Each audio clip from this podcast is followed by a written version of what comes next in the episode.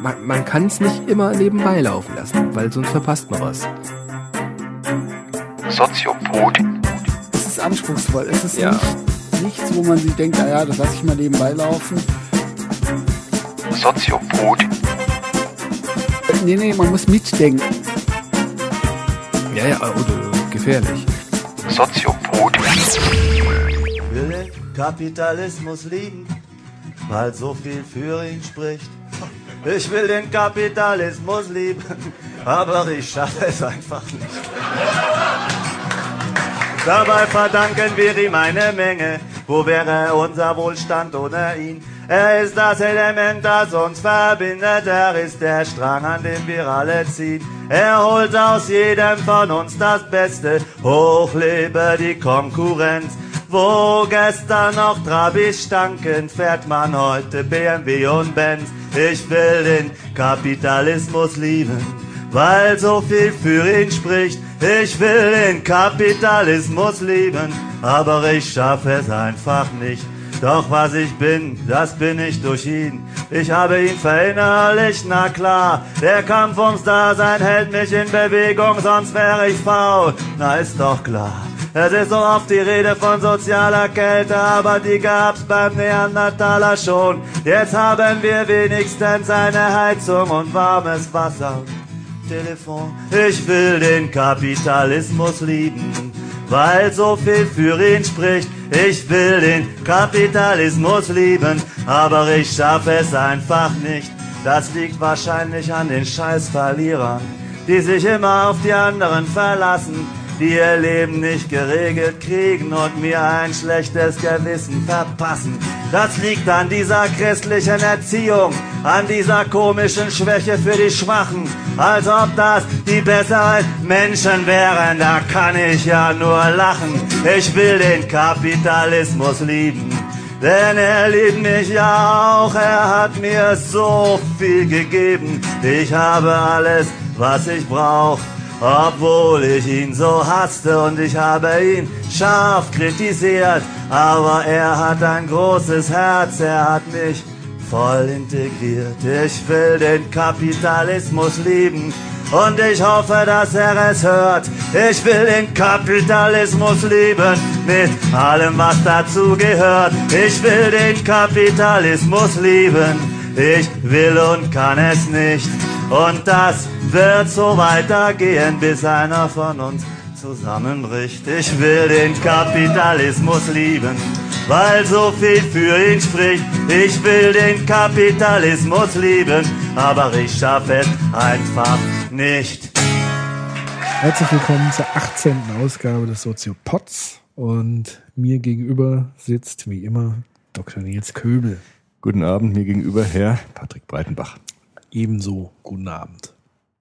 Und das hat sich jetzt so ein bisschen wie Presse Ja, Pressespiegel. mit Werner Höfer. früher. Presseclub. So sehr, sehr ernsthaft. Ja, ist ja auch ein ernstes Thema Ja, heute. natürlich. Wir sind immer ernsthaft. Ja. Das ist unser Anspruch. äh, genauso ernsthaft gehen wir heute an das Thema Karl Marx ran. Hm. Ähm, du hast dich zu diesem Thema wieder eingeschlossen, Intensivst eingeschlossen und studiert abgeschottet. und fleißig nachgelesen. Jawohl. Ähm, ich gehe wie immer relativ unbedarft an die Sache ran und äh, beleuchte das mit einem frischen Blickwinkel. Ähm, und zwar wollen wir es ein bisschen aufteilen. Also erstmal so die Einführung, ähm, wer war Marx und was hat er eigentlich alles so gesagt, außer Religion ist Opium für das Volk, was so jeder Schon kennt. falsch. Schon falsch? Nicht Opium für das Volk, Opium des Volkes. Opium des Volkes. Großer Unterschied. Ja, aber es wird immer falsch zitiert. Es wird ne? immer falsch zitiert. Marx hat das so nie gesagt. Er hat immer gesagt Opium des Volkes, was natürlich ein wichtiger Unterschied ist. Aber da können wir vielleicht später nochmal Ja. drauf zu sprechen kommen. Okay. Also man sieht, äh, es be- besteht Aufklärungsbedarf in jeglicher Hinsicht. äh, und in diesem Sinne wollen wir eben anfangen mit so einer kleinen Einführung zu Marx. Man muss natürlich sagen, wir sind jetzt keine Marx-Super-Experten, Spezialisten.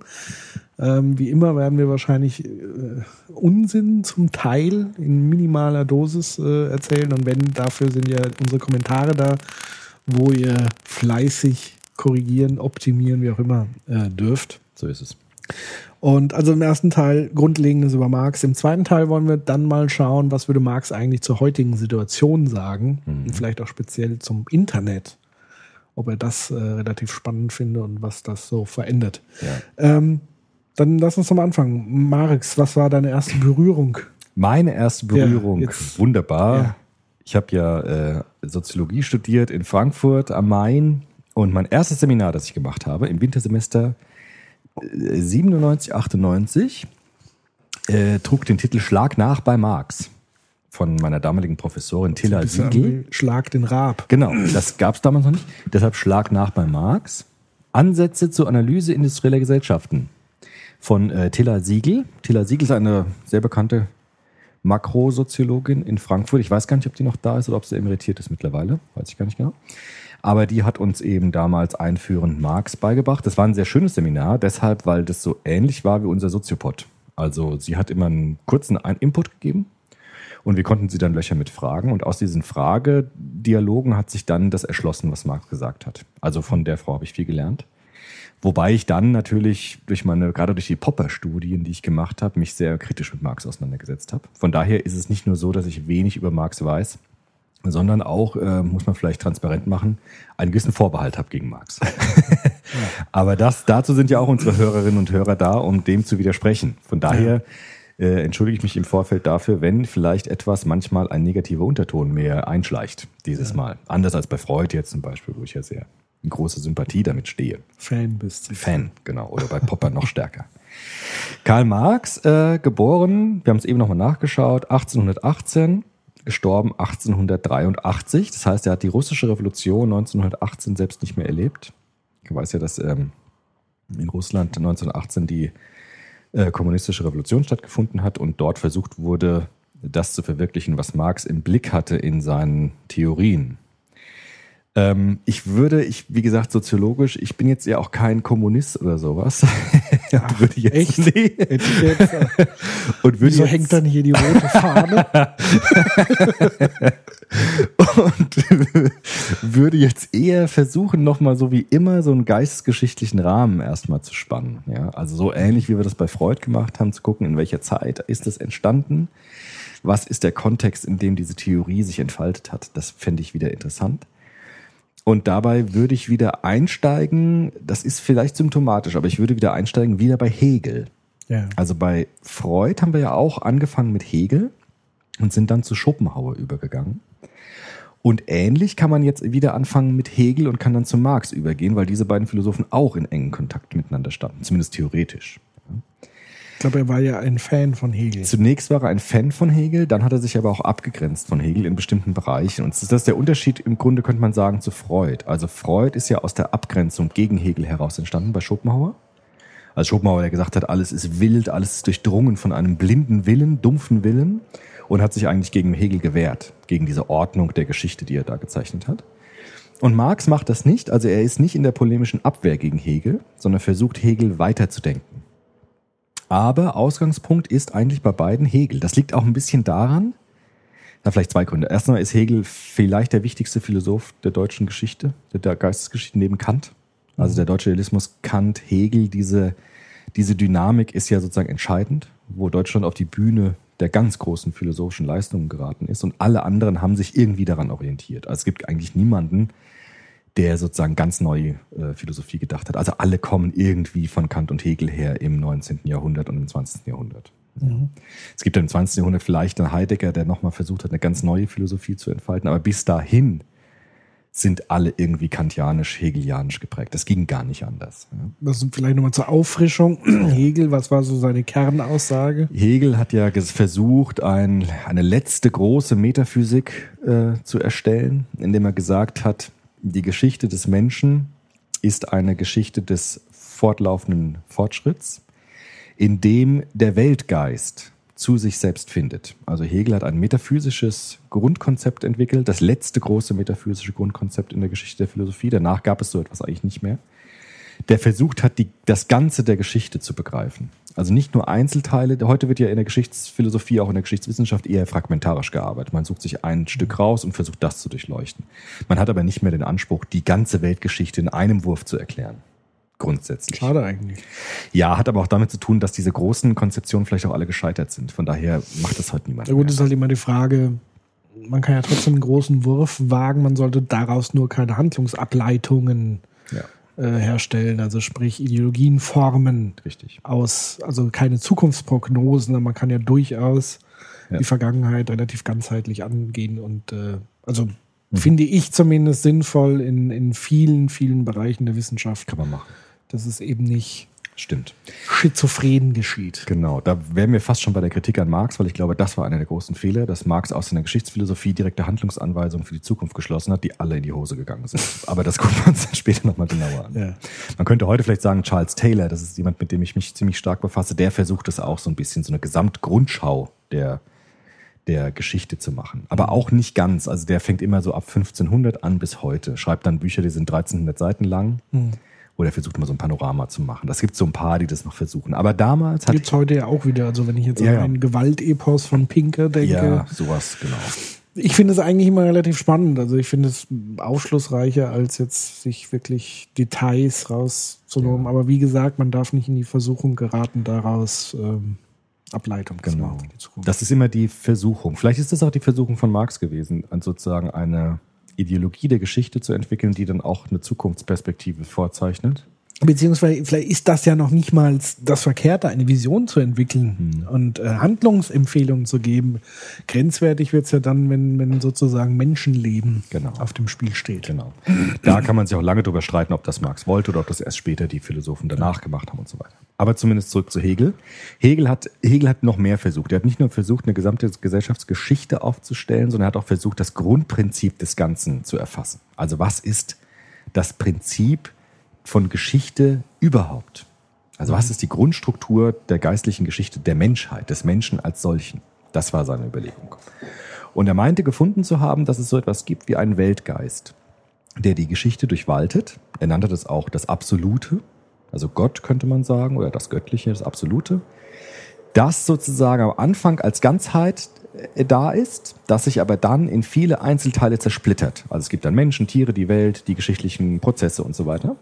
Und dieser Weltgeist hat das Bedürfnis, wieder zu sich selbst in die Ganzheit zurückzukehren und tut das durch den Lauf der Geschichte. Das heißt, durch den Lauf der Geschichte ist der Weltgeist auf dem Weg zu sich selbst und deshalb ist die Geschichte geordnet auf ein bestimmtes Ziel hin, nämlich auf das Ziel der Versöhnung der Gegensätze.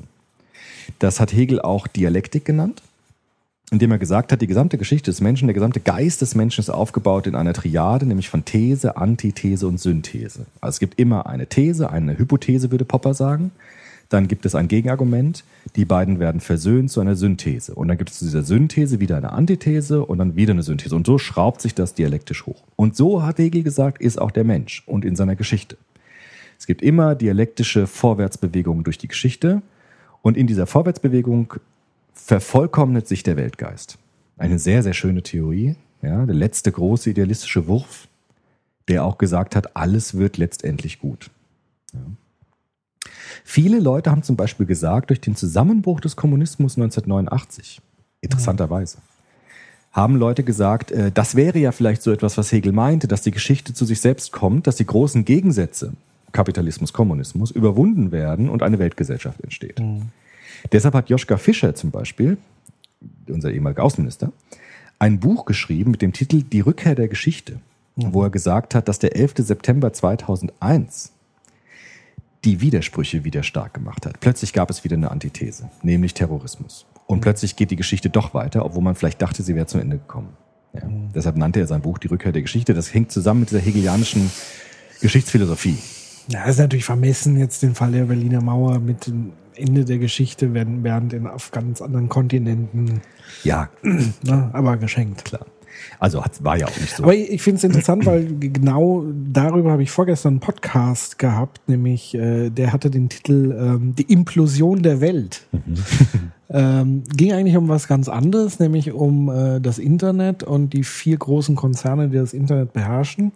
Und so die Angst davor, dass, dass sie das beherrschen. Und diese vier Konzerne geraten ja immer äh, in Konflikte mit verschiedenen Ländern. Und da war eben die These, ähm, also nicht von mir, sondern von, von dem Podcast Partner in dem Fall, mit dem ich das Interview gemacht habe, Christoph Kappes, Internetunternehmer, der gesagt hat, er führt es zurück auf Marshall McLuhan, der mal gemeint hat, die elektronischen Medien ähm, führen nicht nur zu diesem globalen Dorfgedanken, sondern zu einer Implosion der Welt. Also sprich, vorher sind die Kulturen auseinandergedriftet und das Internet führt sie sozusagen wieder zusammen oder durch das Aufprallen knirscht es, aber letztendlich führt es dazu, dass wir vereinheitlicht äh, letztendlich denken müssen, zumindest in Bezug auf digitale Medien, weil wir haben unterschiedliche Länder mit unterschiedlichen Gesetzen. Wir haben aber eine gemeinsame Kommunikation, die Grenzen überwindet und damit auch eben gegen Gesetze innerhalb von bestimmten Ländern verstößt und damit ein Problem hervorruft. Aber das ist ja nicht einfach wieder wegzudenken. Und Ja. von daher ist so die, die Theorie der Implosion, aber das nur nebenbei. Ja, interessant. Es gibt auch äh, moderne Gesellschaftsphilosophien, die schon von solchen Dingen auch sprechen. Nur ich glaube, dass, so wie ich das überblicke, dass moderne Gesellschaftstheorien, auch die von Habermas jetzt oder auch die Systemtheorie von Luhmann und so weiter, nicht mehr von so einer idealistischen Geschichts Geschichtskonzeption auf, ausgehen des immer Besserwerdens, sondern vielleicht eher so Wellenbewegungen zeichnen. Es gibt Implosionen und Explosionen. Es gibt sozusagen immer verschiedene Phasen, verschiedene Äonen vielleicht, der Implosion, dann wieder der Expansion. Es zieht sich zusammen. Es, es erinnert einen ja an. Ein- und Ausatmen. Genau, also sozusagen. eher sozusagen so ein, so ein Prozess, der aber nicht ein Ende hat, sondern sozusagen immer wieder sich verändert, immer wieder im Fluss ist. Ich glaube, das ist heute soziologisch das realistischere Bild von Gesellschaft. Weil wir auch nicht mehr heute davon ausgehen können, dass wir Gesellschaft äh, intentional so einfach verändern können, wie das vielleicht früher Menschen dachten. Ja, who knows? Also wäre genauso fehlgeleitet, daraus eine endgültige Zukunftsprognose zu schließen, ob es jetzt wellenförmig oder zusammenläuft oder doch wieder auseinandertrifft. Man, man weiß es Wir nicht. wissen es nicht. Das hat Popper ja gesagt, Ähm. die Zukunft kann niemand vorhersehen. Deshalb darf auch niemand ähm, Ideologien aufstellen. Wora, woran ich tatsächlich fest glaube, in dem Fall muss der Glaube dann wieder eine Ja. Rolle spielen, ist tatsächlich, dass wir es in der Hand haben, jeder einzelne von uns. Ja. Ähm, also wir sind schon lange keine Opfer mehr, sondern wir könnten theoretisch selber die Welt in die Hand nehmen und gestalten. Ja. Das Und dachte dann ist, Marx glaub auch. Ja, das ist sozusagen genau das, was Marx jetzt auch gedacht Ja. hat. Nur das Problem ist, vielleicht noch ganz kurz die Fußnote fertig zu führen. Ja. Ähm, das ist so eine Sache, weil wir gestalten ja alle die Welt. Und Ja, ja. du machst halt eine Sache Natürlich. und der andere macht das andere, dann kommt was ganz Ja, ja, anderes klar. raus, als beide vorher wollten. Ja, ja, das machen wir schon gemeinsam. Und das ist das Also Problem. ist schon klar. Also Systemtheoretiker würden sagen, du weißt nie, was am Ende rauskommt. Du versuchst eine Sache zu machen, dann kommen ganz viele Faktoren dazu und am Ende kommt was ganz anderes raus, als du ursprünglich hat, da Ja. gedacht hast. Das ist sozusagen soziologisch diese Komplexität, die es so hoch ist. Also man kann nicht intentional sagen, wir machen jetzt die Gesellschaft einfach so, die wie wir jetzt denken, sondern man muss halt immer berücksichtigen, dass unendlich viele ähm, Faktoren zusammenkommen. Freud spricht auch von Überdetermination, ja. dass man sozusagen nicht einfach linear planen kann. Nein, und da kommt ja dann die Dialektik ins Spiel. Ja. Also es ist ja ein permanentes Aushandeln. Genau. Nur was ich äh, zum Teil manchmal bemängel, ist sozusagen, dass man sich da komplett ausklingt Ja. und sich der äh, kompletten Zerstreuung äh, hingibt und gleichzeitig darüber jammert, wie der Staat doch wieder mit uns umgeht. Das stimmt. Also man könnte sich jederzeit, zumindest bei uns, und ich denke auch in vielen anderen Ländern, obwohl das entsprechende Kosten äh, an Energie, Leben, wie auch immer bringt, aber man kann aus dieser Rolle dieses passiven, ich kann ja eh nichts machen, Ja, jederzeit raustreten. Und dann ist es natürlich ein Dialog mit ganz vielen Akteuren auf dem Spielbrett, mit ganz vielen unterschiedlichen Interessen. Genau, genau dann wäre es interaktionistisch. Genau, aber das ist für mich dann schon ein Unterschied zu sagen, es interessiert mich alles gar Ja, nicht und die da oben können eh machen, was sie wollen. Das wäre sozusagen ein demokratisches Prinzip. Also Max Frisch Genau. hat gesagt, Demokratie heißt sich in seine eigenen Angelegenheiten einmischen. ja. Und Helmut Schmidt, der war gestern bei Maischberger, hast du gesehen? ist schon ein bisschen älter geworden jetzt mittlerweile, ja, auch Doch. sicht, sichtbar und Okay. auch äh, hörbar älter geworden. Ja. Der hat auch gemeint, Demokratie heißt eigentlich die Politik der kleinen Schritte. Ja, also man Ja. versucht eine Sache, dann guckt man, was passiert, muss man neu abwägen. Macht einen anderen Vorschlag, muss man wieder abwägen. Absolut, ja. Und ja. das ist sozusagen die, der, Müh- dieses, die, ähm, die Mühseligkeit der Aufklärung. Ja? Also zu wissen, dass die großen Würfe oftmals schiefgehen können, deshalb machen wir kleine Schritte, die aber besser sind als der große Wurf, der dann hier hinten losgeht. ja, weil ich kann, man kann Menschen nicht dazu zwingen, sich zu verändern, Genau. sondern es muss bei jedem diese Veränderung stattfinden. Und wenn das dann im Ganzen geschieht, erst dann geht es in die eine oder andere Richtung. Genau. So. Aber zurück zu Marx. genau. Zurück zu Hegel nochmal. ah, Hegel, ja. Wir sind noch bei Hegel, wir sind Oh noch nicht Gott, ganz bei wir haben Marx. schon 20 Minuten schon 20 Hegel. Minuten ver verblabert und sind noch nicht mal bei Marx angekommen. Na gut, dann machen wir es ein bisschen schneller. Also, wie gesagt, Hegel, idealistische Geschichtsphilosophie. Es äh, wird prinzipiell zu einer Versöhnung kommen und der Weltgeist kehrt zurück, zurück äh, zu sich zurück auf einer höheren Ebene. Ja? Also es ist nicht einfach ein Kreislauf, sondern es ist eine Spiralform. Ja? Also sozusagen dialektisch kehrt der Weltgeist zu sich selbst zurück, aber auf einer höheren Ebene als vorher. Und was passiert dann am Ende? Das weiß man nicht so genau. Das wäre das Ende der Geschichte. Da würde dann auch nicht mehr viel Weltbewegendes passieren. Sehr langweilig. Es wäre irgendwie langweilig, aber darüber ähm, hat sich Hegel gar nicht so viel Gedanken gemacht. Also wir wissen nicht genau, wie das sein wird, aber irgendwann wird die Geschichte zu sich selbst zurückfinden und es wird ein neues Zeitalter anbrechen. Oder suchen uns einen neuen Planeten. Ja, oder weiß nicht, Ja, machen alle? Podcasts oder so. Muss mal gucken, wie es dann halt ist, wenn es dann überhaupt noch was zu diskutieren gibt. Muss man mal schauen. bestimmt. So, und jetzt kommt Marx auf die philosophische Bühne. Marx, einer, der sich am Anfang sehr stark mit dem Idealismus identifiziert hat, ein Hegel-Schüler war, könnte man sagen, der auch am Anfang Dichter werden wollte. Das ist eine ganz interessante Detailinformation, weil Marx äh, am Anfang sehr romantisch noch drauf war, idealistisch und sehr stark an Gefühlen und an Poesie interessiert war. Es lohnt sich vielleicht mal die ersten Zeilen des Gedichtes von Marx mal vorzulesen. Ach, ich zitiere. Ich zitiere von Wilhelm Weischädel die philosophische Hinterteil. Ein sehr schönes Buch. Ja. Und äh, Marx, äh, Weischädel äh, schreibt, es lohnt sich daraus einige Strophen zu zitieren. Tieftrauriges Gedicht, Oh. betitelt mit Schicksalstragödie. Oh. Da schreibt Marx. Das Mägdlein steht so bleich, so stille und verschlossen, die Seele engelweich ist trüb und verdrossen. Sie war so fromm, so mild, dem Himmel ergeben, der Unschuld seliges Bild des Grazien weben. Da kam ein Ritter her auf prunkendem Rosse, im Auge ein Liebesmeer und Glutgeschosse. Das traf so tief in die Brust, doch er zog von dannen, hinstürmend in Kriegeslust, nichts mag ihn bannen. So, Ich würde sagen, es war gut, dass er die Karriere als so ist es. Also man sieht, da ist Marx auch ganz, ganz romantisch, ja. Ja. Da klingt ja so nach Eichendorf oder so. ja. Und hat sich aber dann äh, sehr stark gegen den Idealismus gewehrt. Ja. Also er hat dann äh, gesagt, Hegel hat einen großen... ja. Ich glaube, er hat ja, ihn anders verpackt, oder? Ich glaube, er hat sich bis zum Schluss als dieser Ritter mit Vielleicht der sogar das, Rüstung vielleicht gesehen. sogar das, ja. Das kann sogar sein, dass er sich das bewahrt Wie hat. hieß seine Magd? Bitte? Wie hieß seine Magd? Jenny Marx. Jenny Marx war seine Frau. Mhm. Ganz tragisch. Jenny Marx ist gestorben, äh, fast verhungert unter diesen Elendsvierteln in London damals und hat auch gesehen, wie ihre, ihre Kinder gestorben sind. Also Marx hat ein ganz, ganz trauriges Leben dann später gehabt, weil er nichts verdient hat als Philosoph, hat n- kaum Geld gehabt. Aber da kommen wir später nochmal drauf.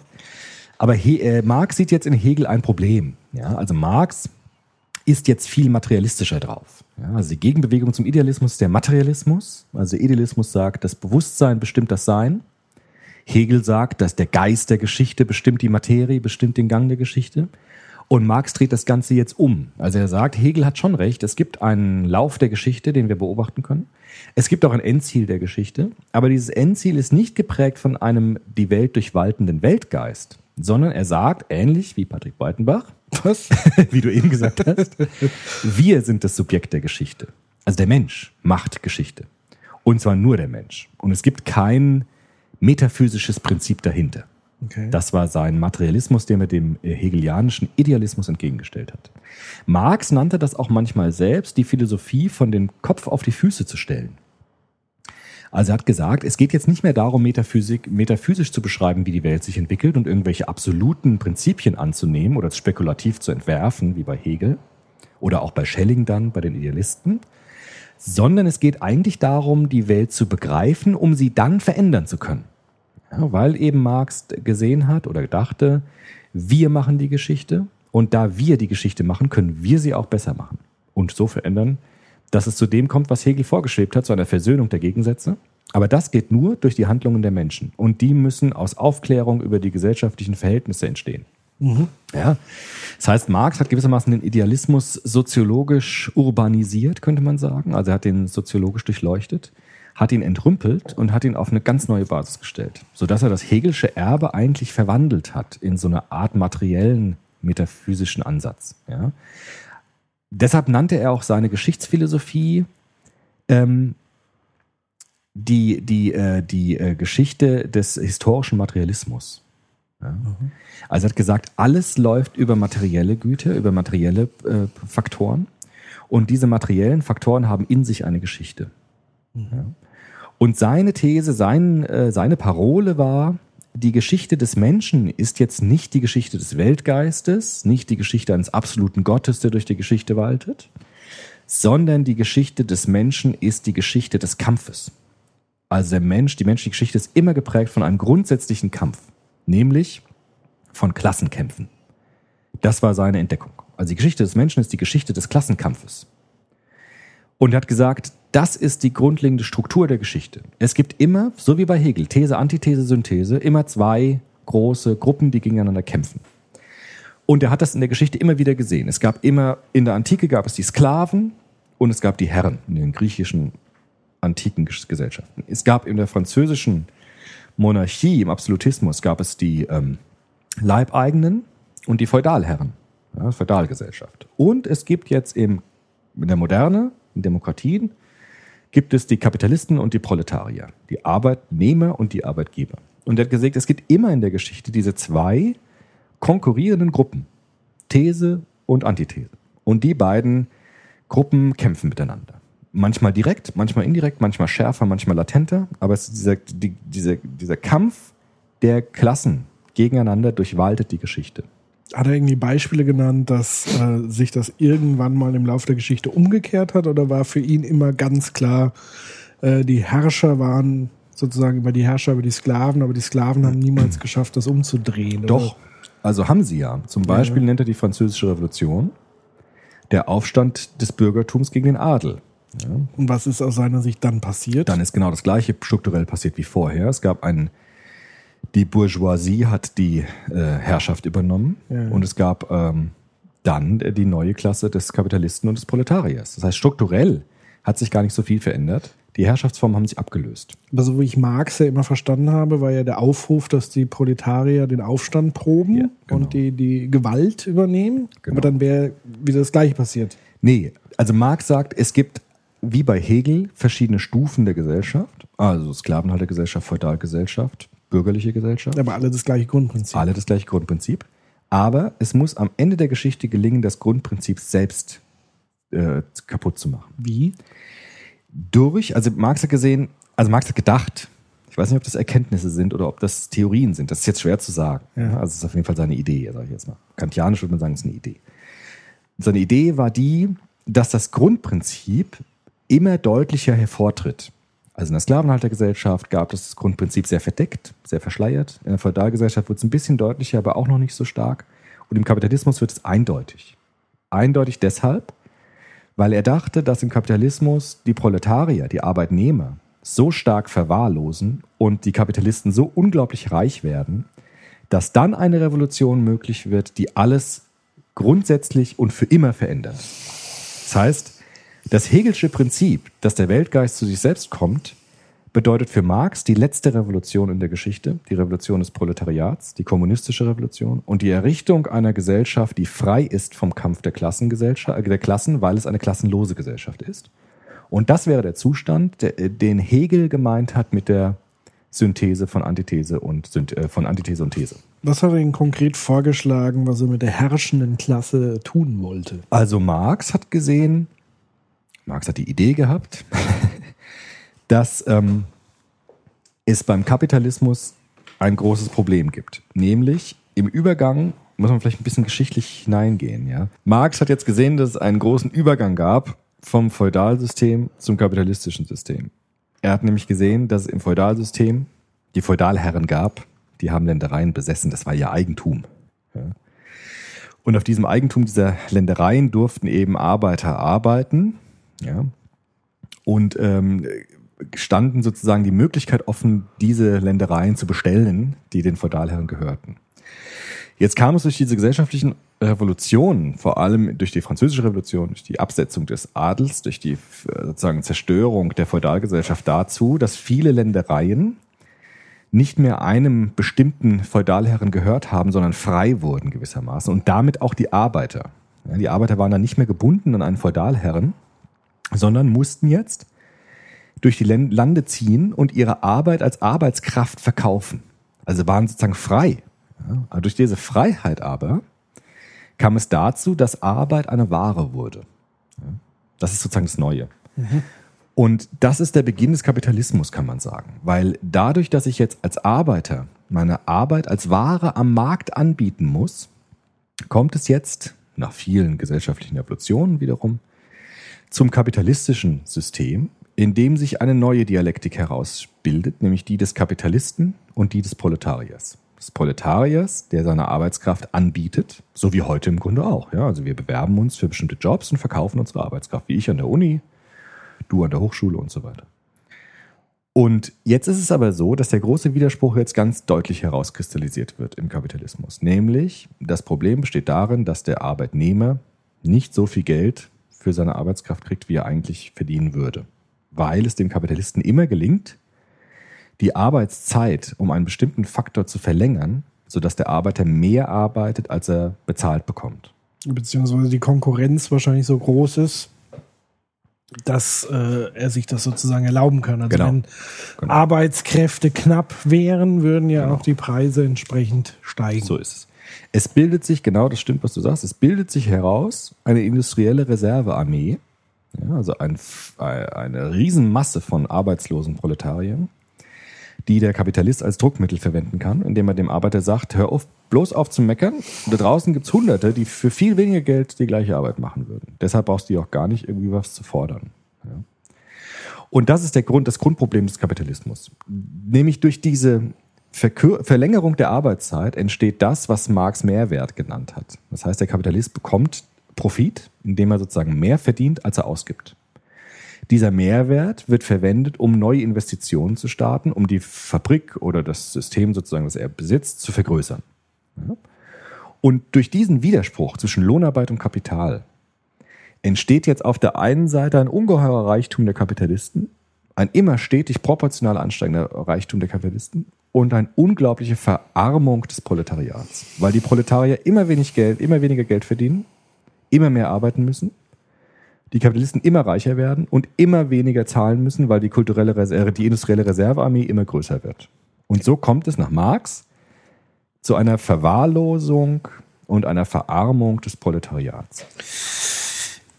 Aber ich glaube ja nicht, dass der Kern des Problems sozusagen diese Marktwirtschaft ist, also dass Arbeit zu einer Ware wird, sondern eher so aus diesem kalvinistischen Background, nämlich quasi die, die Gier nach Profit, also die Anhäufung äh, von Profiten und weniger das Reinvestieren. Also man könnte ja die Profite wiederum relativ gleich umverteilen und reinvestieren in neue Arbeitsplätze, damit die Leute sich dieselben Dinge leisten können, konsumieren und dadurch muss mehr produziert werden, dadurch müssen wieder mehr Leute daran arbeiten. Also das Grundprinzip ist ja nicht so verkehrt, sondern sozusagen der Virus dieses Systems ist ja der Glaube, je mehr Profit ich selber für mich anhäufe und horte und nicht mehr zurück in den Kreislauf gehe, gebe, desto wertvoller werde ich als Mensch. Also Stichwort Calvinismus in unserem letzten Ja. Sozio, nicht im letzten, aber einer unserer Soziopods.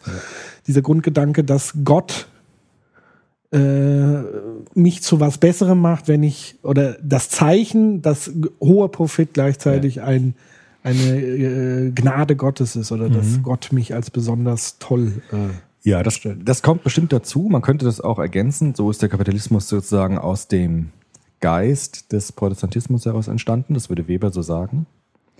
Und Marx würde auch sagen, es geht dem Kapitalisten immer um Profitmaximierung. Ja, es geht sozusagen nicht um Gerechtigkeit, es geht auch nicht um Wohlfahrtsstaatlichkeit, es geht auch nicht so sehr darum, in die Zukunft zu denken, sondern Marx sagt, Kapitalisten denken immer kurzfristig.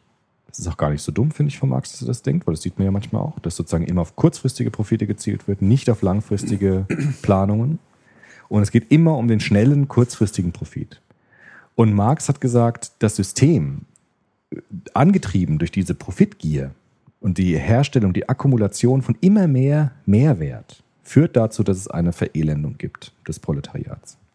Sodass der Widerspruch zwischen These und Antithese so deutlich wird im Kapitalismus, viel deutlicher als in allen vorherigen gesellschaftlichen Etappen, dass es dann zur proletarischen Revolution kommt. Irgendwann. Weil irgendwann die Proletarier so verarmt sind und so auch massenhaft werden, ja, dass sie die Kapitalisten enteignen und eine neue Gesellschaftsordnung aufbauen, in dem dann endgültig die Widersprüche zwischen Lohnarbeit und Kapital, zwischen abhängiger und unabhängiger Klasse überwunden werden. Wie soll das aussehen? Also nochmal die Frage. Na gut, also aussehen würde das nach Marx so. Also Punkt eins, was passiert mit der herrschenden Klasse? Wird die weggesperrt, Die umgebracht, wird- umerzogen? Ja, ja. Also das, die werden erstmal erstmal enteignet. Unterdrückt. Die werden erstmal enteignet. Also die, ihnen wird was weggenommen. die Fabriken werden gestürmt. Proletarier aller Welt, ver, vereinigt euch, sagt Marx. Alles, was ihr zu verlieren habt, sind eure Ketten. ja. Die Proletarier. Sollen die anderen in Ketten gelegt werden? Ja, die, oder sind, die Ketten sind ja entstanden durch das äh, verdorbene System des Kapitalismus, Ja. durch, die, durch diese Nee, ewige aber was, Verelendung. was ist mit den Herren der Ketten? Was passiert mit denen? Weil, ja, die werden sozusagen aus dem Weg geräumt. Okay. Die Also müssen vielleicht auch sterben. Ja, das ist halt dann so. Also die, die Fabriken werden gestürmt, die Kapitalisten werden sich auch wehren. Die haben ja auch dann private Sicherheitssachen und so weiter. Es gibt auch eine Konterrevolution wahrscheinlich. Also die Kapitalisten werden versuchen, sich zu wehren. Dann muss es zum bewaffneten Kampf kommen. Das würde Marx auch so sagen. Und äh, da aber die, die Proletarier in einem dermaßen großen Übermaß sind und global sagen unschlagbar sind auch in der in der Quantität werden die Kapitalisten keine Chance haben. Und dann werden die Proletarier die Fabriken stürmen, werden die Produktionsmittel an sich nehmen und werden sie ver vergesellschaften. Und wer macht dann die Arbeit? Die Arbeit wird dann ganz anders organisiert werden. Sie wird dann vor allem ja kommunistisch ablaufen. Das heißt, es gibt dann eigentlich keinen niemanden mehr, der ein bestimmtes Produktionsgerät oder ein bestimmtes Produktionsmittel als Eigentum besitzt, sondern es gehört allen, gehört alles. Ja. Das heißt, es gibt dann keine Klassen mehr. Es gibt dann, das kann man sich schwer vorstellen, es gibt dann keine Klassen mehr, es gibt keine Kapitalisten mehr, die etwas haben und etwas dann zum Verkauf anbieten, sondern alle Produktionsmittel gehören allen und dann könnte in einer Rätegesellschaft darüber entschieden werden, was wollen wir machen und wer würde das machen wollen. Aber nicht mehr in dem Sinne, dass es Eigentum gibt, sondern der Gesellschaft gehört sozusagen alles, was produziert wird. Das wäre das, was Hegel meint mit der Synthese, der letzten Synthese zwischen Antithese und äh, These. Und was Marx meint mit der kommunistischen klassenlosen Gesellschaft. Das, hat, das ist aber nicht so einfach zu haben, würde Marx sagen. Es muss einen Zwischenschritt geben, nämlich die Diktatur des Proletariats. Also wie gesagt, die Proletarier stürmen die Fabriken und errichten eine Diktatur, um die Konterrevolution abzuwehren, bewaffnen sich, besetzen die Fabriken, verteidigen sie auch. Und aus dieser Diktatur des Proletariats heraus entsteht dann die Möglichkeit, ein, eine kommunistische Gesellschaft aufzubauen. An der Stelle muss ich immer an meinen Lieblingszeichentrickfilm denken, Animal Farm. Ja. Vielleicht dem einen oder anderen bekannt, George Orwell, ähm, wo er eigentlich beschreibt, was passiert nach dieser Diktatur des Prole Proletariats in Form dieser Schweine. Äh, und ich befürchte, genau das würde eintreffen. Man könnte ja sagen, es ist ja eingetreten. Ja. Also in der Sowjetunion, in der ehemaligen DDR, gab es ja genau diese Diktatur. Na gut, da würden dann wahrscheinlich die Kommunisten wieder arg- argumentieren, wir haben es ja nicht weltweit geschafft. Ja. Und dann gab es sozusagen die Kontrarevolution. ja. Ähm, und deshalb, Wir hatten keine Chance, die Diktatur des Proletariats zu überführen in einen Kommunismus, denn deshalb dafür müssten alle. Ja.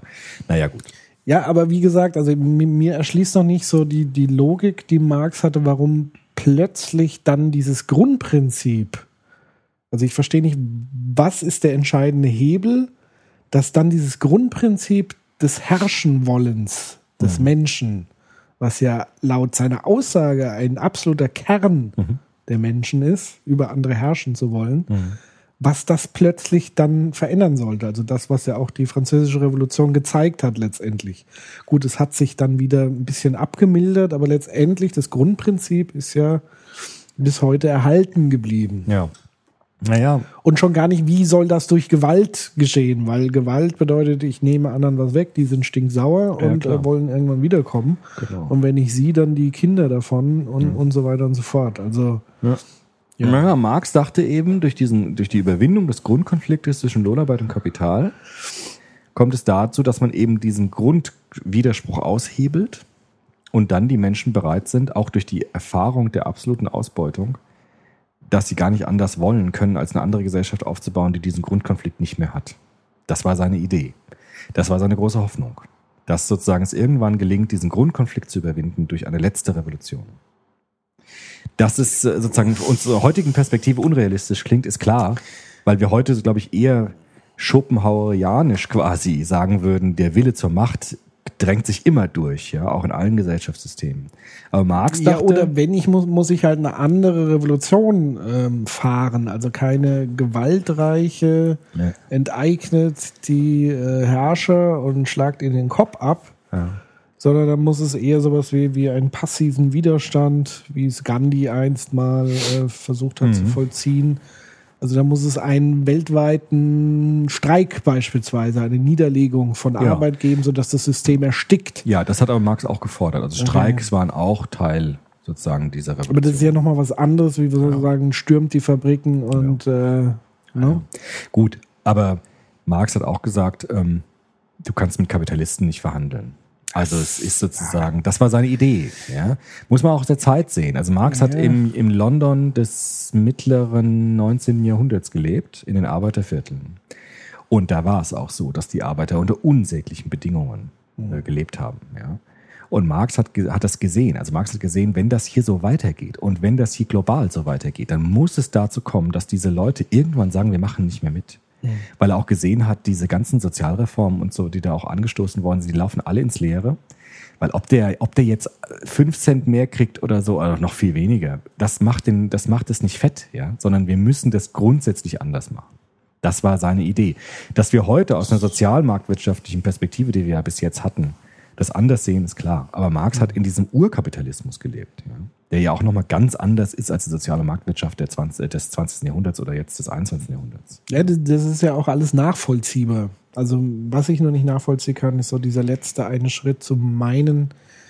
Es ist ja okay, wenn man sagt, ja, es gibt einen Aufstand äh, und wir übernehmen die Herrschaft. Da kann man ja dann dazu stehen. Dann haben wir das Zepter in der Hand.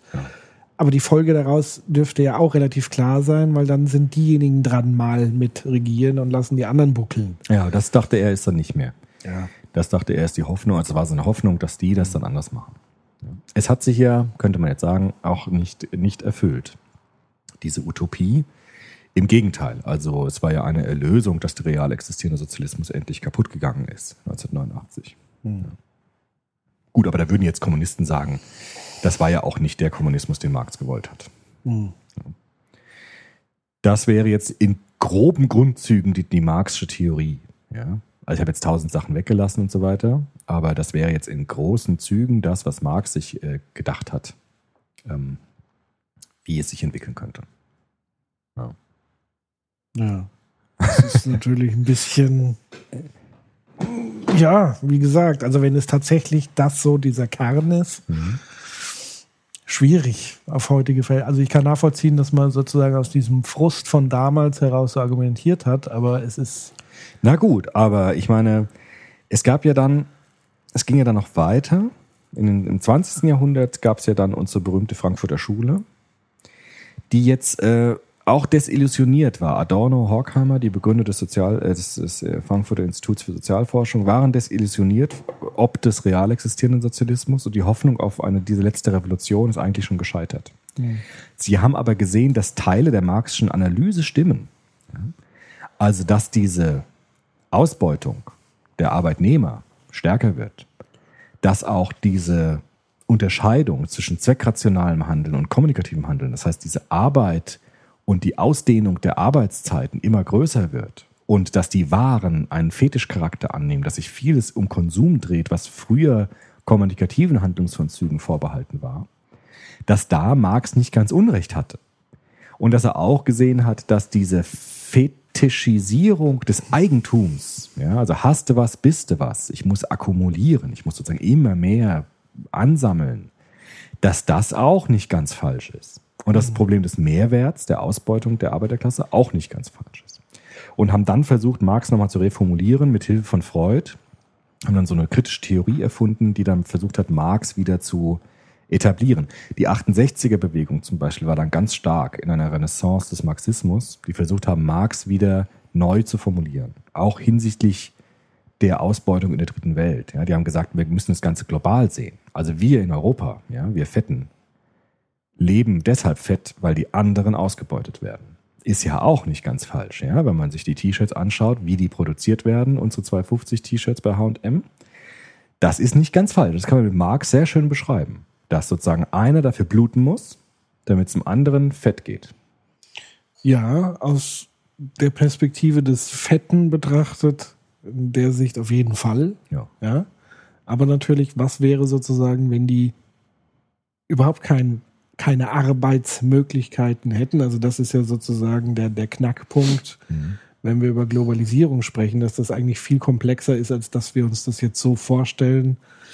Da werden die Leute ausgebeutet, aber was wäre, wenn, wenn sozusagen gar nichts stattfinden würde? Also ich will das jetzt nicht verteidigen, dass die ausgebeutet werden und es ist auch nicht so, dass das in Stein gemeißelt ist, sondern wir sehen ja auch gerade in China, dass äh, immer mehr Produktionen von China wiederum abwandern, weil die Bevölkerung einen gewissen Lebensstandard erreicht hat, wo sie ähnlich wie in den westlichen Ländern plötzlich darüber nachdenken, hm, wir können eigentlich noch besser leben und wir wollen weniger arbeiten, wir wollen höheren Qualitätsstandard haben, dass das auch wieder einen Prozess in Gang setzt, dass man das wiederum auslagert in noch ärmere Länder und dass da aber wiederum das Gleiche passiert.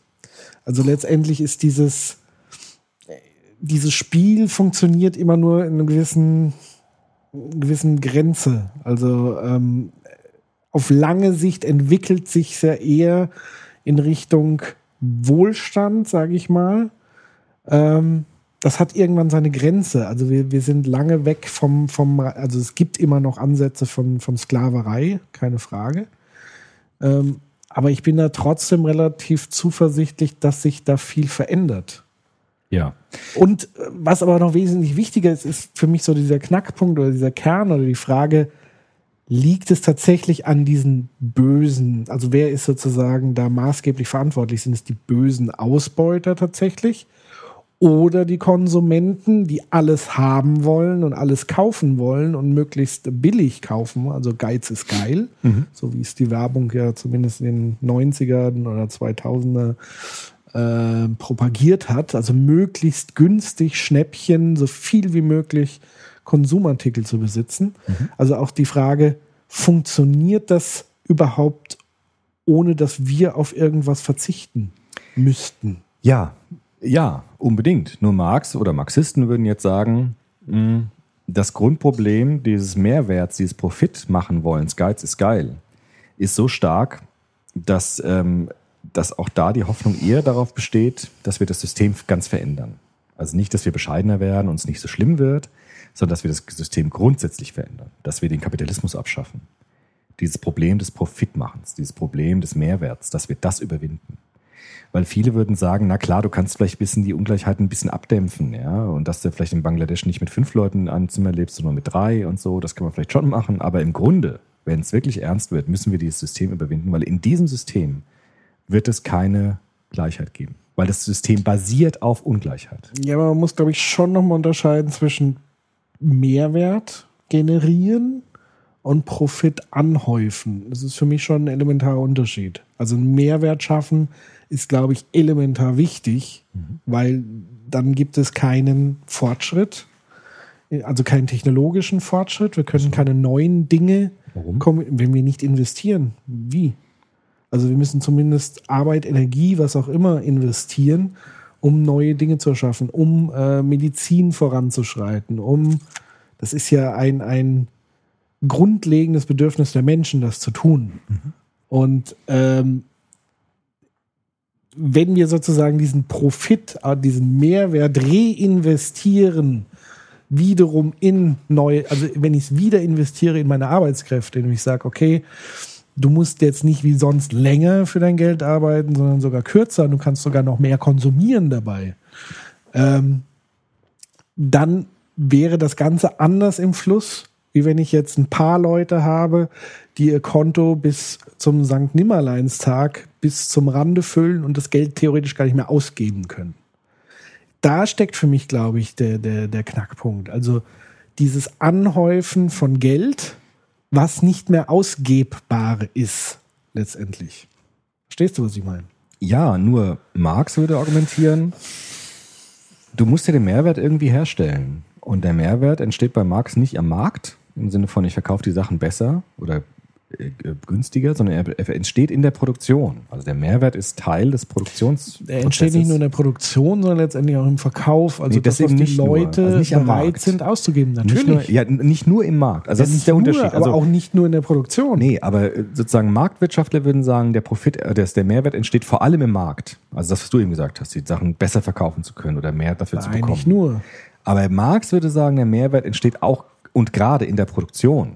Dass ich sozusagen Ich als Arbeiter. Nicht, dass das nur im Markt entsteht, Ja. sondern tatsächlich beides. Gut. Ich habe jetzt nur Marx verstanden, als würde es nur in der Produktion nee, aber stattfinden, ich prinzipiell. Also Leute prinzipiell schon. ausbeute. Ja, indem Weil wenn mehr, niemand kriegen, bereit das, ist, was zu bezahlen für die Waren, die produziert werden, dann nützt mir dieses ganze System nicht. Also es funktioniert ja immer nur, wenn es auf der anderen Seite genug Konsumenten gibt, die das, was produziert wird, überhaupt kaufen. Ja, gibt's ja. Weil sonst hast du keinen Mehrwert. Gibt's ja.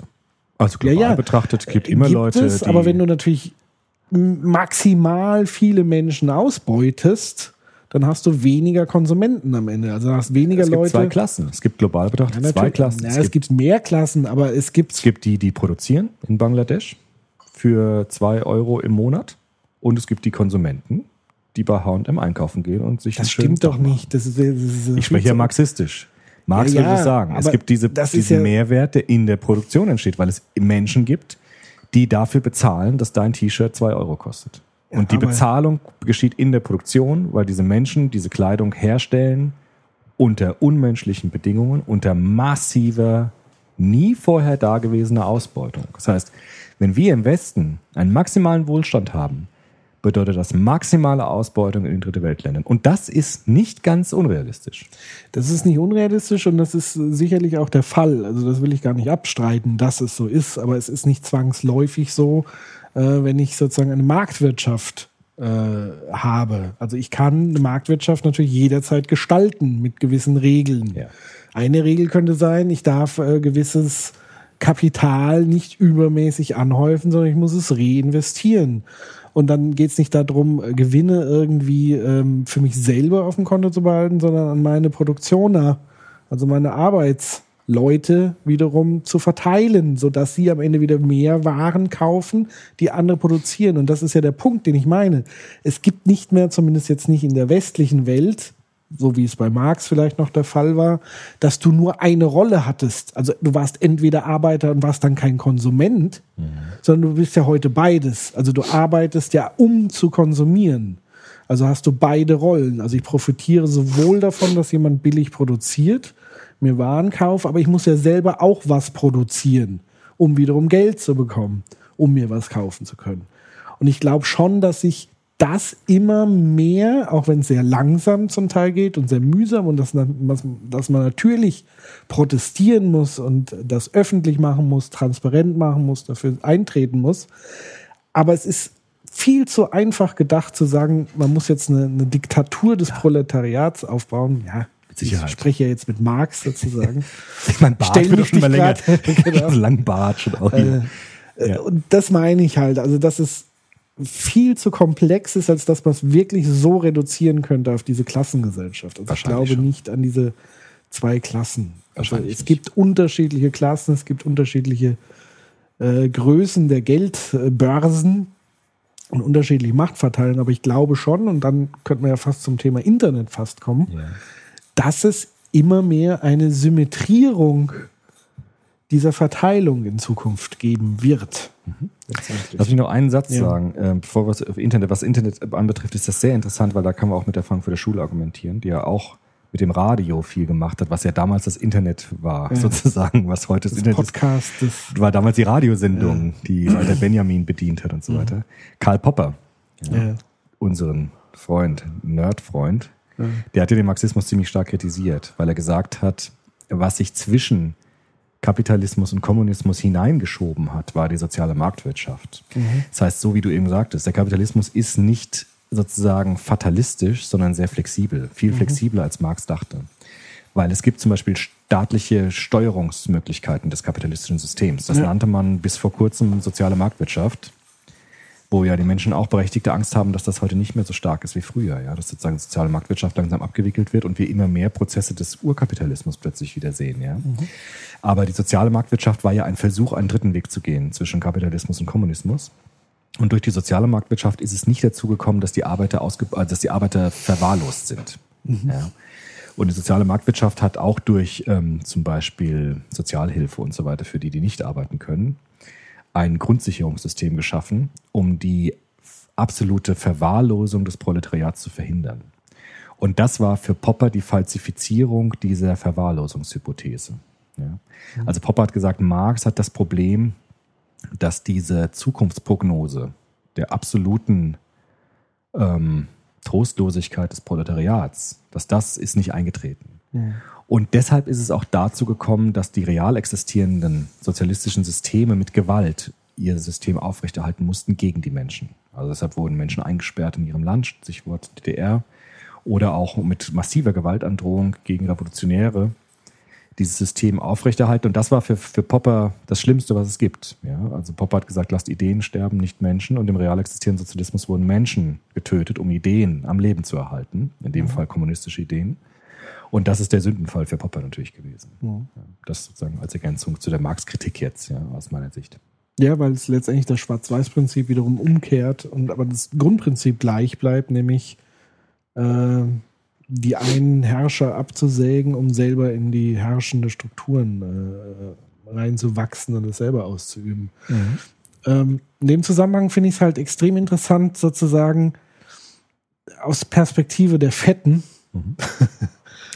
der, der, der Wohlstandskids, Ja, weil wir ja auch Vertreter Ich habe neulich im sozusagen. ZDF gab es eine interessante Dokumentation über Bangladesch, ja, wie die Ja. Menschen da leben und wie die da arbeiten. Das können wir uns nicht vorstellen. Ja, klar. Das ist wirklich, also wir leben hier, äh, unser Leben ist, ist der Zuckerguss Ja. im Vergleich zu dem, wie dort die Menschen Und guck dir mal an, wie hier leben, die sterben. Leute jammern. Ja, eben. Also das ist wirklich ein Problem. Und das ist, kann man mit, da hat Marx nicht ganz unrecht. Ja? Also wenn wir hier einen Bäcker haben für, für zwei Euro bei Chibo, dann muss dafür jemand bezahlen. Ja. Und diese Menschen bezahlen dafür jeden Tag. Und da ist ja meine These, dass tatsächlich das Internet in Zukunft dazu beiträgt, dass sozusagen der Stachel des schlechten Gewissens sich permanent in unseren Nacken bohrt.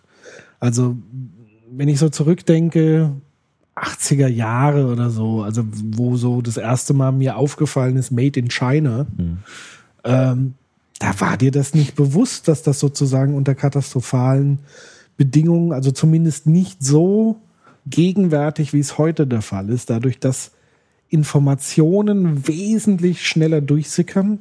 Also Apple ist, glaube ich, jede Woche in den Schlagzeilen und Firmen wie Apple, Nike etc. Und da tut sich ja tatsächlich was. Also sie sind ja unter permanentem Druck der Öffentlichkeit und unter verschärfter Beobachtung. Und sie werden dazu quasi gezwungen, Dinge zu verändern, wenn auch in sehr kleinen Schritten, aber sie werden dazu gezwungen, es zu tun. Das ist sozusagen die eine Seite, die immer so schön unter Corporate äh, Social Responsibility äh, fällt. Äh, also sprich ähm, soziale Maßnahmen des Unternehmens, um sozial verträglicher, umweltverträglicher und so weiter zu produzieren. Aber das ist nur eine Seite, weil das funktioniert natürlich nicht ohne den Konsumenten. Also sprich, es ist sehr einfach, wenn wir als Konsument uns hinstellen und sagen, ja, die bösen Firmen produzieren, aber gleichzeitig das unterstützen mit unserem Konsum, indem wir sagen, ja, äh, ich will jetzt Schnäppchen machen und kaufe mir halt die Billigsachen, weil ich nicht verzichten will darauf. Also sprich, es muss auch bei den wohlhabenden Privilegierten ein Umdenken stattfinden, wenn man wirklich ein Interesse daran hat, das nachhaltig zu verändern. Ähm, das heißt, wir beide beispielsweise wären jetzt so, wir sind jetzt keine äh, Industriekapitäne, ja, aber wir haben ähnliche Macht letztendlich und es gibt ganz viele von uns. Und wir müssen eigentlich tagtäglich dar darüber nachdenken, was wir bewusst kaufen und was wir bewusst vielleicht nicht kaufen. Weil dadurch reguliert sich tatsächlich der Markt, auch wenn viele das als Mythos halten. Aber sobald ein Konsum oder ein Protest auftritt, zu sagen, ich kaufe euren Scheiß nicht, weil ihr das unter unmenschlichen Bedingungen produziert, ich kaufe nicht mehr bei Kick oder wo auch immer, weil ich genau weiß, dass jede Woche irgendein Report kommt, ein, ein Blogbeitrag oder wo auch immer, wie die unter aller Sau ihre Angestellten und Produktioner behandeln, dann muss ich da auch eine Konsequenz draus ziehen. Ja, nur, ist das nicht ein bisschen naiv gedacht, jetzt äh, marxistisch wieder gegenargumentiert? Weil das können wir ja, die wir ein gut bürgerliches Einkommen haben, ganz gut entscheiden. Aber äh, ein alleinerziehender Vater mit drei Kindern muss vielleicht bei Kick einkaufen, weil er keine Kohle hat. Also er kann nicht sagen, ich lasse das da sein, weil die unter unmenschlichen Bedingungen produzieren und kauft es lieber. Weiß ich nicht, muss ich, mir, muss ich mir unbedingt neue Klamotten kaufen? Kann ich nicht Ebay benutzen, Kleiderbörsen, gebrauchte Kleider? Also ich will jetzt nicht, das ist auch so ein Punkt. Also dann können wir gleich sagen, ja, sollen die jetzt schlechter leben und so weiter.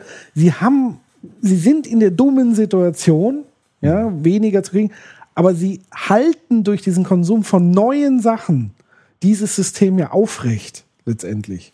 Also ob ich, wenn, wenn ich jetzt persönlich in der Situation wäre, ob ich mir neue Sachen oder gebrauchte, würde ich zu den Gebrauchten greifen. Also ich würde nicht zu Kick gehen und mir neue Klamotten kaufen. Ich würde mir lieber in den Second-Hand-Laden gehen und bereits produzierte getragene Ware nehmen. Also das ist so die Frage. Ist es wirklich sinnvoll, was ganz Neues zu kaufen, was sowieso nach drei Wochen auseinanderfällt, weil die Qualität so extrem schlecht ist?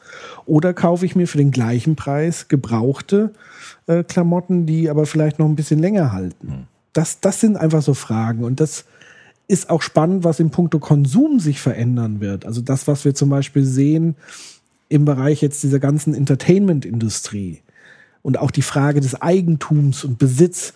Muss ich denn tatsächlich noch die CD im Regal stehen haben? Muss die noch physisch produziert werden? Oder reicht mir nicht sozusagen ein Gerät, wo ich mir das draufziehe und gar nicht mehr physisch da ist? Oder dass ich es mir streame, dass es gar nicht mehr äh, in meinem Besitz ist? Und ähnliche Ansätze gibt es. Ich habe vor kurzem von einem Start-up gelesen, also neue Firmengründung. Die wollen ein Social Network machen, also so aus Freunden. Und dort kannst du dir Dinge gegenseitig ausleihen.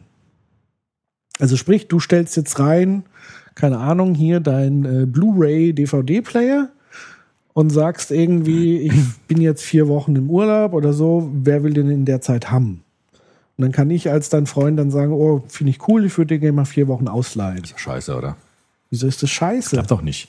Die Leute wollen das doch haben, die wollen doch Eigentum besitzen. das ist ja eben die große Frage, ob das tatsächlich sein muss oder ob es letzt geht es wirklich darum, es zu besitzen oder geht es darum, es jederzeit benutzen zu können? Also Ja, ist die das Frage ist- zwischen Nutzungsrecht, unlimitiertes Eigentumsrecht. Nutzungsrecht oder Eigentumsrecht. Ja, aber das ist schon Und das wieder- wird extrem spannend. Ja, aber das ist, das ist im Grunde ja äh, fast schon diese eigentumsfreie Gesellschaft, dass sozusagen allen alles gehört und der, der es braucht, kann sich's nehmen. Und ein anderer, wenn er es braucht, gibt's dann dem anderen.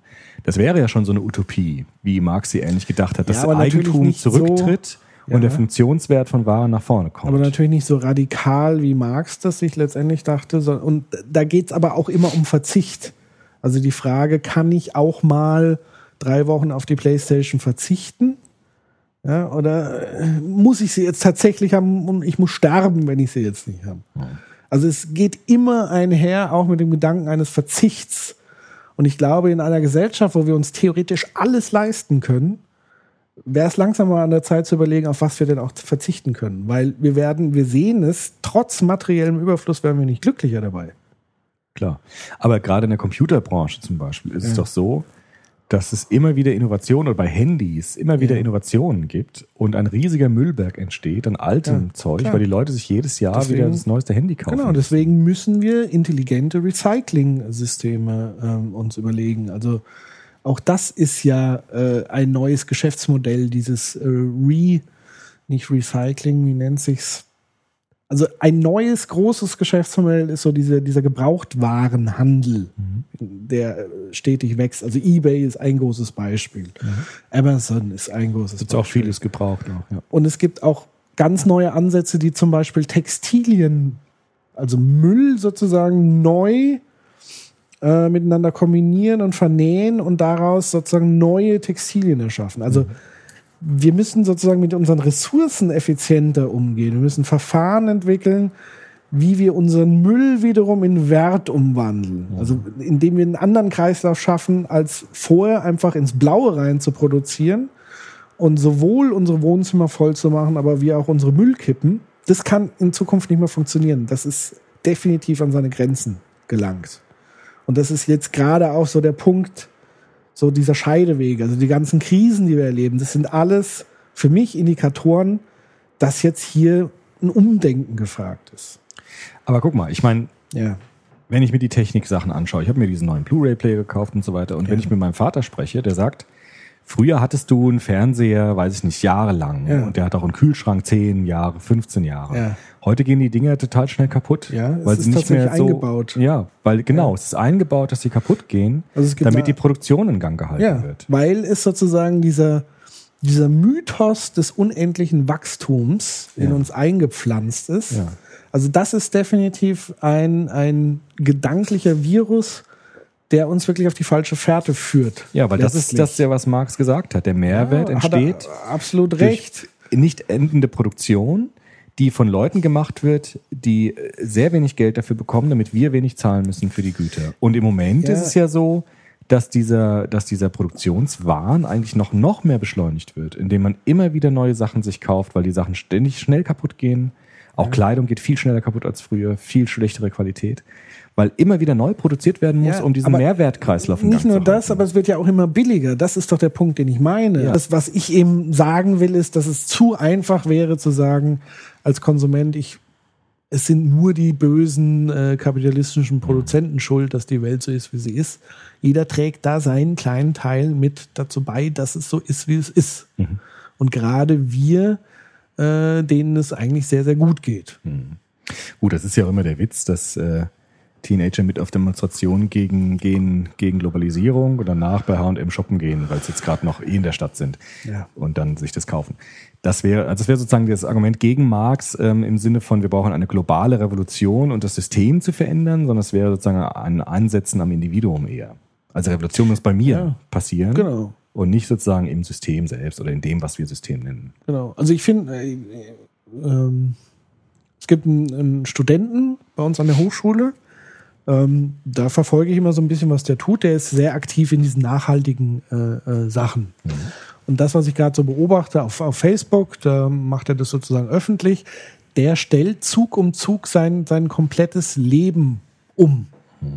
Also der versucht komplett in Richtung nachhaltiges äh, nachhaltigen Konsum zu gehen. Also er wechselt die entsprechende Bank beispielsweise. Also er guckt, welche Bank handelt jetzt nicht mit nah macht keine Nahrungsspekulationen, wie es die großen Banken zum Teil tun, wo Menschen einfach dann auch sterben müssen, weil man die Lebensmittelpreise in den jeweiligen Ländern hochtreibt, sondern welche Bank investiert ihr Geld der Kunden in nachhaltige Produkte, in Kindergärten und so weiter und so fort. Da gibt es ja ein paar Anbieter mittlerweile. Dann, welchen Stromanbieter wähle ich aus? Nehme ich den, der noch die alte Kohle mit drin hat oder wirklich die zu 100 Prozent erneuerbare Energien äh, benutzen? Dann äh, kaufe ich mir, auch das ist sicherlich umstritten, es werden wieder einige um die Ohren hauen, Bioprodukte. Es gibt solche und solche, aber ist natürlich schon eine Überlegung, äh, kaufe ich mir äh, Putenfleisch für 12 Euro oder kaufe ich es mir für 2,50 Euro? Muss So. ich auch jeden Tag Fleisch essen zum Beispiel. Eben, und das ist der Punkt, weil wenn dann das Argument bei ihm kommt, also wenn Leute zu ihm sagen, ja, ja, du mit deinem Biofleisch, du hast ja gut, du hast ja genug Geld auf dem Konto, was er definitiv nicht hat, sondern er sagt nämlich dann, nee, nee, ich muss dafür dann tatsächlich was verzichten und ich esse halt dann einfach nicht mehr so oft Putenfleisch. Aber wenn ich es tue, dann gönne ich mir das und es schmeckt vielleicht nicht nur äh, besser, auch wenn ich es mir vielleicht einbilde, dass es ist, sondern ich habe ein gutes Gefühl dabei. Er, es ist sozusagen eine, er schafft sich sozusagen die Belohnung im, im gewissen Verzicht. Also er verschafft sich ein gutes Gewissen, indem er aber auch gleichzeitig auf etwas verzichtet. Und ich finde, das haben wir völlig aus den Augen verloren. Also wenn du mal, äh, wenn jemand fastet, du tatsächlich mal wochenlang nichts Großes isst und du dann das erste Mal wieder Schokolade in den Mund nimmst, dann ist es ein Hochgenuss. Du merkst zum ersten Mal wieder, was Schokolade bedeutet, was für ein Glücksgefühl es gibt, was für, für ein Geschmack, Explosion da stattfindet. Und wenn wir aber jeden Tag Schokolade in uns reinschaufeln, in der Billig-Aldi-Version, dann wissen wir das einfach nicht mehr zu schätzen. Auch, ja. Ja, doch, ich weiß schon. Ja, meinst. aber das ist anders halt. Also ich glaube immer, dass Genuss direkt auch ein Stück weit mit Verzicht ähm, zusammenhängt. Und dass wir uns da, glaube ich, in Zukunft auch ein bisschen üben sollten, müssten, können, wie auch immer. Gut. Also ich sage jetzt nicht, dass wir das aber- jetzt vorschreiben. Ja. Ja, das Jeder soll jetzt so leben, um Gottes Willen. Also ihr könnt gerne immer noch bei Kick und so weiter, wenn ihr es nicht anders hinkriegt, machen. Ja, das ist auch der Fehler bei Marx letztendlich, dass er das mit Gewalt Leuten aufträgt. Es ist eine Selbsterkenntnis, die stattfinden muss. Und die kann nur schrittweise stattfinden und sehr langsam stattfinden.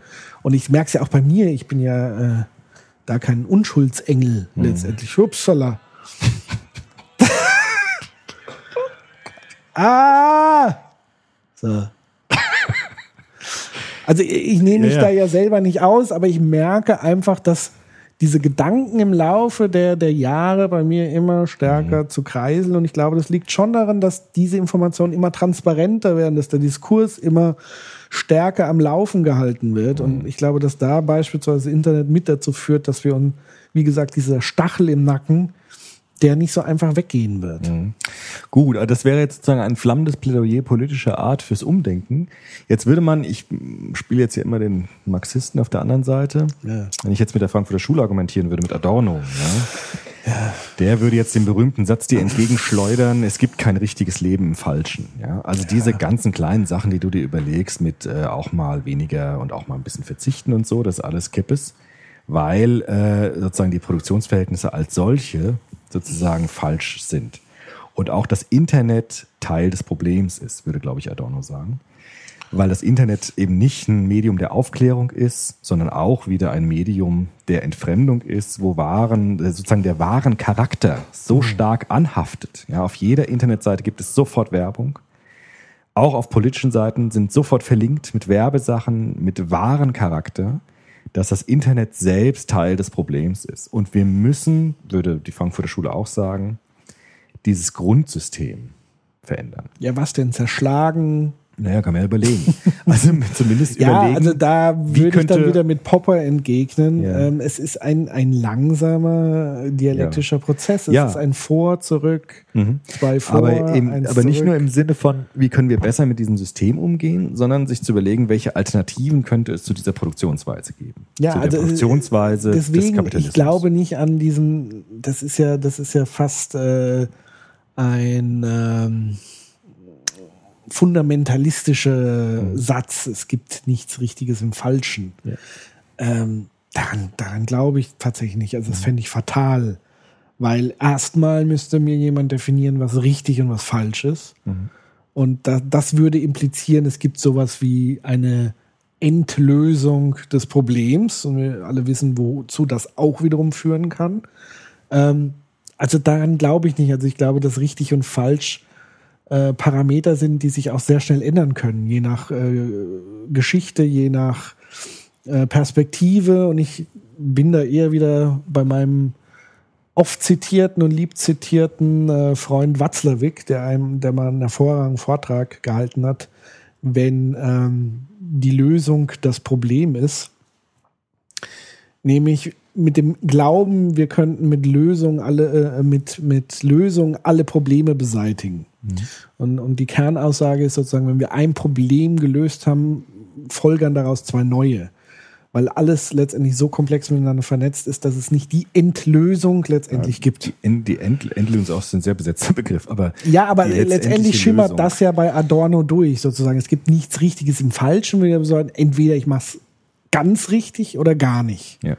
So, Genau. und wie, was ist ganz richtig? Ja, was gut. darf ich, was darf ich nicht? Also in der Frankfurter Schule Welche Handlungen sind abhängig voneinander, welche Ja. nicht? Also in der Frankfurter Schule ist ja sozusagen diese Hoffnung auf die marxische Revolution ja auch gescheitert. Also in den 20er Jahren ist, äh, auch wenn man sieht, wie der Kommunismus sich so langsam entwickelt, haben Adorno und Horkheimer auch die Hoffnung eigentlich aufgegeben, dass durch so eine letzte Revolution das gemacht werden muss.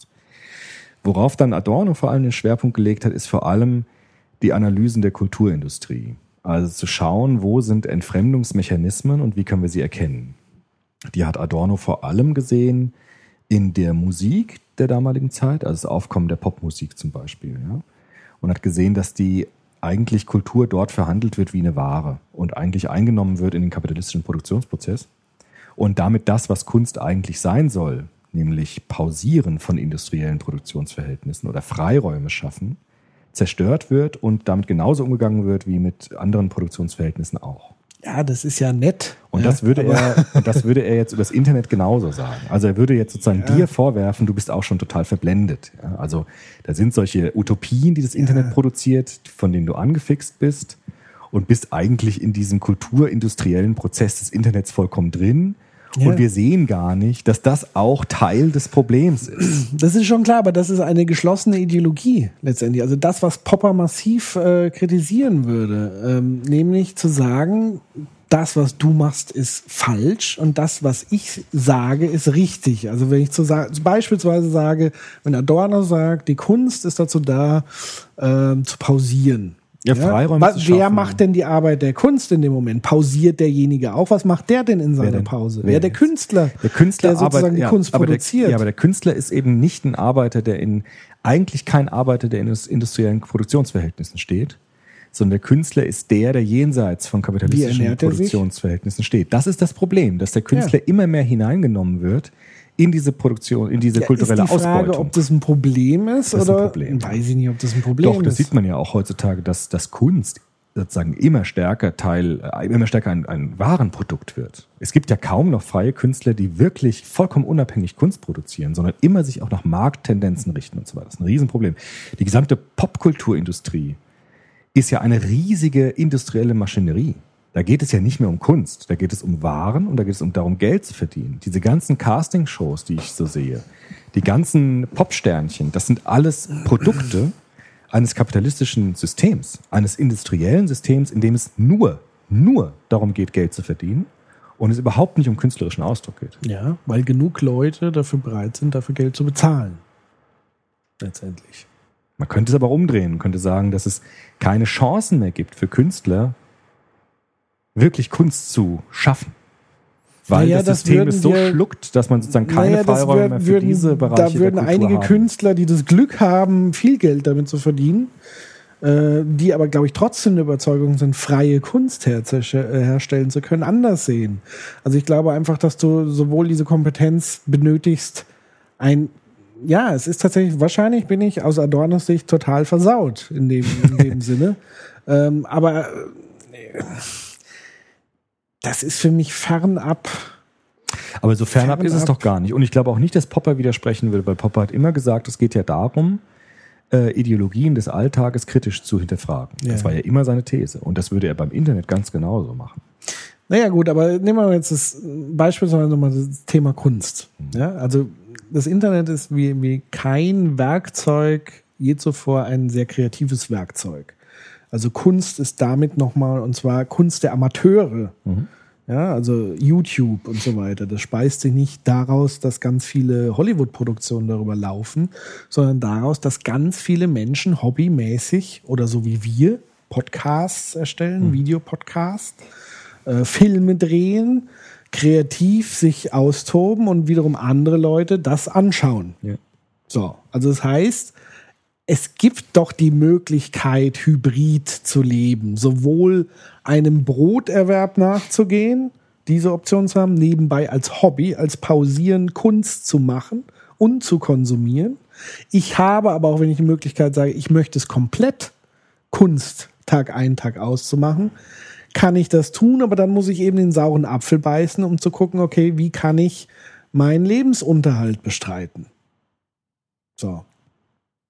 Also, Das heißt, Kunst ist immer mit saurem Apfel halt verbunden. Das ist so ein Widerspruch, der halt da ist. Wie finanziert sich YouTube was heißt, eigentlich? na ja, aber ich meine, bitte, wie ist denn das Leben? Also ich Ja, was heißt, meine, wie ist das Leben? äh, Ja, wie soll ich mir das vorstellen? Auf einer Wolke sitzen und nichts tun? Ja, Moment, muss ja nicht übertreiben. Aber man kann ja drüber nachdenken, ob eine Gesellschaft auch anders möglich wäre, als sie heute Natürlich ist. ist eine Gesellschaft anders möglich, aber muss sie denn radikal anders sein?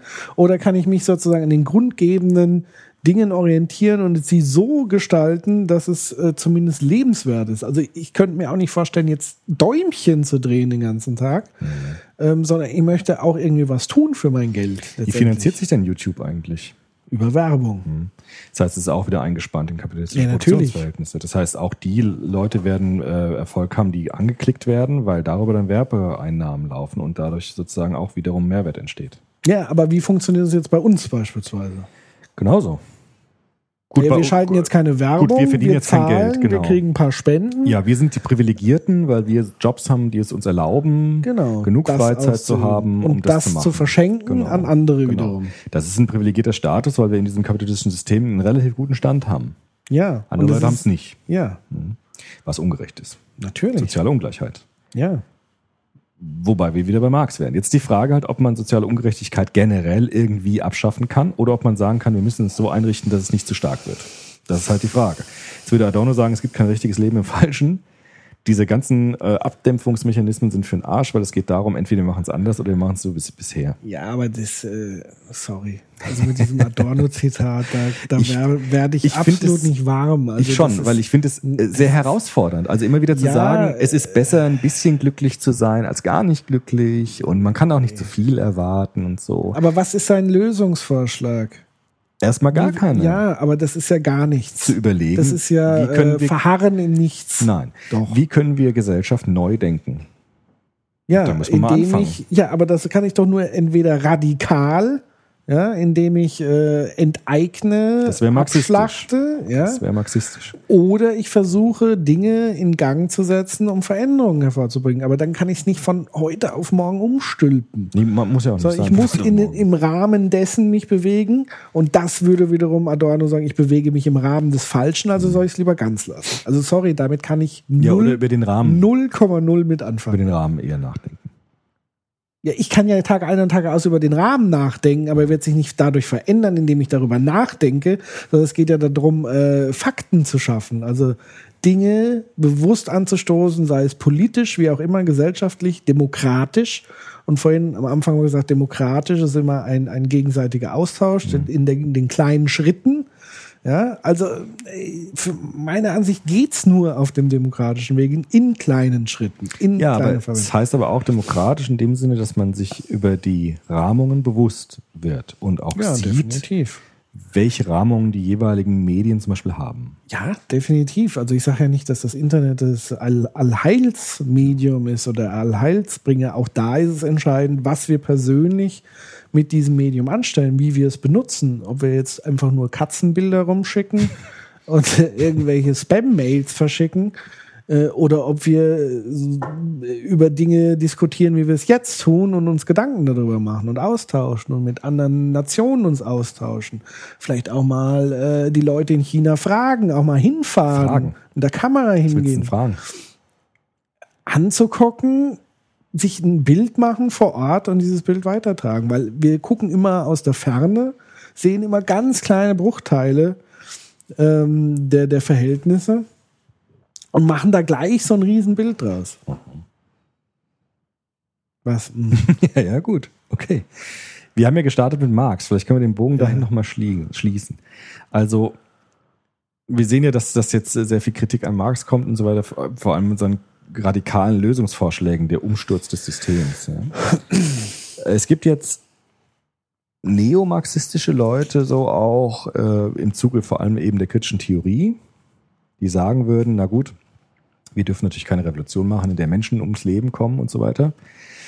Aber was wichtig ist, ist ähm, zum Beispiel nachzudenken, wie kann sich der Kapitalismus so ändern, dass gewissermaßen global, auf globaler Weise äh, so etwas entsteht wie eine soziale globale Marktwirtschaft. Das wäre zum Beispiel so ein Ziel, das äh, angestrebt wird. Also zu sagen, wir bräuchten gewissermaßen Regelungen, die überall gelten. Weil es ist ja ganz schön, dass in Europa bestimmte Arbeitsschutzmaßnahmen gelten, aber wenn die in anderen Kontinenten nicht gelten, wird es eben dort gemacht. Das ist ja immer das Problem. Das würde aber bedeuten, dass wir auch so etwas bräuchten wie eine transnationale staatliche Ordnung, die gewissermaßen lenkt, wie das Wirtschaftssystem funktioniert und welche Rahmenbedingungen da wichtig sind. Das haben wir in der Bankenkrise zum Beispiel gesehen, dass, in, dass es keine globalen Regelungen gibt und dass dadurch solche Krisen entstehen können, weil es sozusagen keine globalen Steuerungsmechanismen gibt. Wäre das denn vielleicht etwas, was man heute im Sinne von Marx entgegnen könnte? Also nicht die globale Revolution, sondern die globale Kontrollierung des kapitalistischen Systems. Das wäre sozusagen jetzt eine Idee, die heute sehr stark von Sozialpolitikern gefordert wird. Ja, Adorno wird das ja nicht gefallen. Der wird ja sagen, so Ja, geht's nicht. Abverführung wäre das. Äh, ja. genau. Mhm. Ähm, klar, also aus meiner Sicht ist das da der richtige Weg. Also neue ähm, Spielregeln, also sich anzugucken, was passiert und neue Spielregeln auszuprobieren, auch im ersten Schritt. Also es gibt nicht die Patentlösung, die all diese Probleme auf einen Schlag löst. Aber gleichzeitig können wir uns nicht in, in, in das theoretische Gartenhäuschen verziehen, um, um permanent darüber nachzugrübeln und währenddessen tobt draußen äh, weiterhin das Unheil vor sich hin. Also sozusagen dieser Adorno-Blickwinkel. Also das geht für mich auch nicht. Das heißt, wir müssen permanent das hinterfragen, drauf gucken und Regeln festsetzen, natürlich. Und das muss in dem Fall tatsächlich die Politik tun. Zuerst im Kleinen, dann im Großen. Und es gibt so Instanzen wie die UNO und so weiter, die müssten halt einfach in Zukunft gestärkt werden und globale Spielregeln letztendlich entwerfen. Und äh, alle müssten das letztendlich verabschieden, ein Stück weit. Ja. Oder? Mhm. Ja. Ja, weil dringend sieht man ja gerade, dass äh, in Russland zum Beispiel diese Non-Governmental äh, äh, Aktivisten als Agenten bezeichnet werden und zum Teil ausgewiesen werden, weil da ein Staatsmonopol wieder errichtet wird, das alle internationalen Gremien an den Rand drängt beispielsweise. Ja, es gibt und zum Beispiel wir auch äh, das unterstützen es halt einfach, weil wir Handel treiben und Gut, den aber Handel nicht kannst, unterbrechen. Kannst den Handel nicht unterbrechen, einfach jetzt von heute auf morgen mit Russland. Was auch ein Problem ist, ist zum ja, Beispiel. aber wenn ich ihn aufrechterhalte, habe ich auch kein Druckmittel mehr. Ja, aber das ist das Problem, dass sozusagen alles kapitalistisch so verzahnt wird, dass man nicht an einer Stelle sagen kann, okay, wir unterbrechen jetzt einfach mal für ein halbes Jahr den Handel. Den Handel Nee, aber das täte Russland genauso weh wie uns. Also es muss irgendwann mal zu diesem Punkt kommen, so nicht mehr, Freundchen. ja. So. Und das heißt, da muss, müssen schon gewisse Bündnisse stattfinden. Und es geschieht ja auch, aber es geschieht halt sehr langsam, sehr schleppend. Wie gesagt, ein Schritt vor, zwei zurück, drei wieder vor.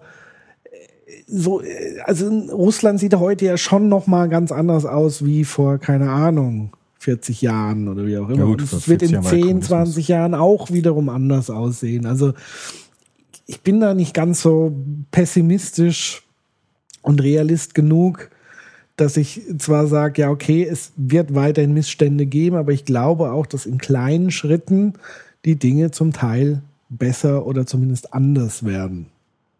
Und ähm, ja, wie gesagt, bestes Beispiel arabischer Frühling. Ja, wir sehen, zum einen sind die Diktatoren kurzzeitig abgeschafft, jetzt gibt's wieder die Rückwelle sozusagen kann man alles kritisch sehen, aber für mich ist es sozusagen ein, ein Ping-Pong-Spiel, was sich so ein bisschen einpendelt und letztendlich schon im Gesamten alles ein Stück weit, dadurch, dass es alles transparenter wird, sich alles der Dialektik letztendlich auch öffnet, äh, in, in einer Bewegung ist. Und mir ist Bewegung immer noch lieber als ein starres Verharren in Ja. 500 Jahren Mittelalter, Das ja wo sich gar nichts bewegt hat. Und natürlich können wir aber nicht von heute auf morgen die heile Welt äh, erzeugen mit Fingerschnipp, ohne dass wir persönlich was Nee, dazu das hat ja auch keiner beitragen. gesagt. Ja. Also das, das hätte auch Marx ja nicht gesagt.